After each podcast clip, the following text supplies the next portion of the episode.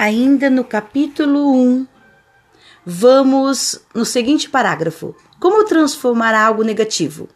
Se existe algo negativo na sua vida e você quer mudar isso, o processo é o mesmo.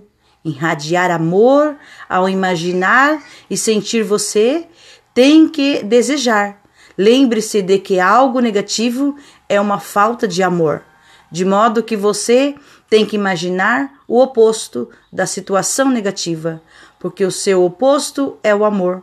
Por exemplo, se você está doente e quer ficar curado, irradie amor por ter um corpo saudável.